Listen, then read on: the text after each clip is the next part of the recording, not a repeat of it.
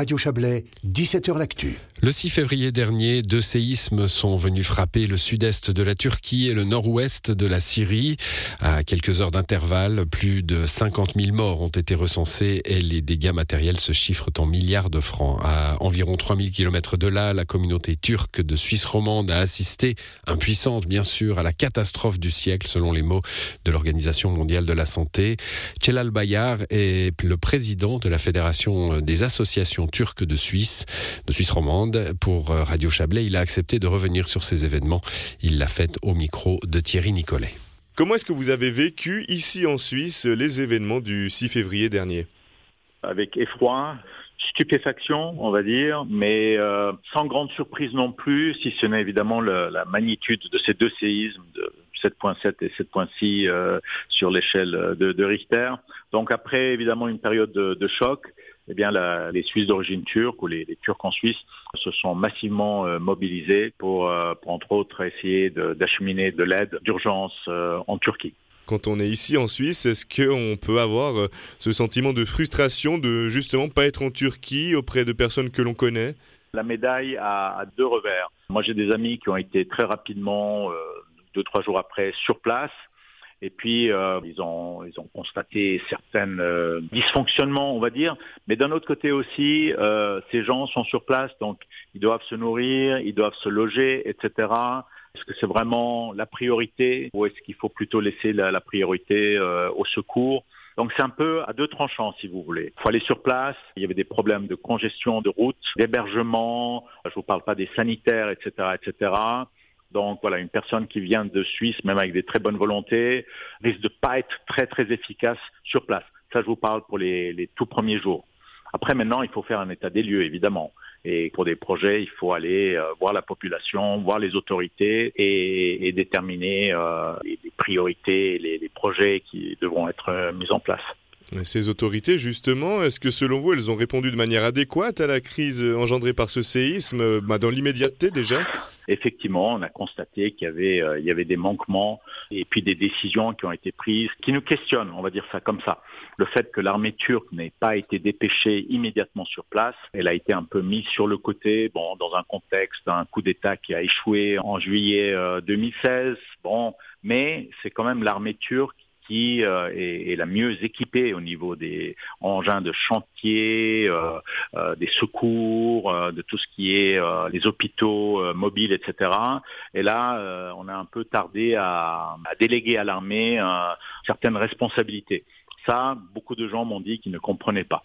Et moi aussi, je me questionne sur cet aspect. Au niveau politique, sur place, bah, qu'est-ce que ça pourrait changer ce séisme? Ce tremblement de terre euh, risque de durablement ternir euh, l'image euh, du, président ou de son parti, l'AKP. Et voilà, il y a des gens qui disent que la catastrophe pourrait avoir raison de son destin politique. À voir. À voir. On, est dans un mode électoral, comme vous le savez peut-être, initialement prévu pour le 14 mai. Ensuite, il y a quelques jours, on a parlé du 18 juin. On a même entendu dire qu'on allait repousser les élections d'un an qui serait totalement anticonstitutionnel. C'est une période intéressante. Personnellement, moi je pense que M. Erdogan risque même de ne pas se présenter à ces élections. C'est très personnel, c'est basé euh, sur pas quelque chose de tangible, si vous voulez. Mais voilà. Revenons euh, de la Turquie vers la Suisse, si vous le voulez bien. Euh, en parlant d'un afflux de personnes de Turquie, de Syrie aussi, qui pourraient arriver en Suisse, ça c'est possible, vous l'avez déjà remarqué? Alors, il paraît qu'il y a environ 1500 euh, demandes qui auraient été faites, euh, entre autres, au consulat de Suisse à, Istanbul. Je pense que chaque cas est très spécifique.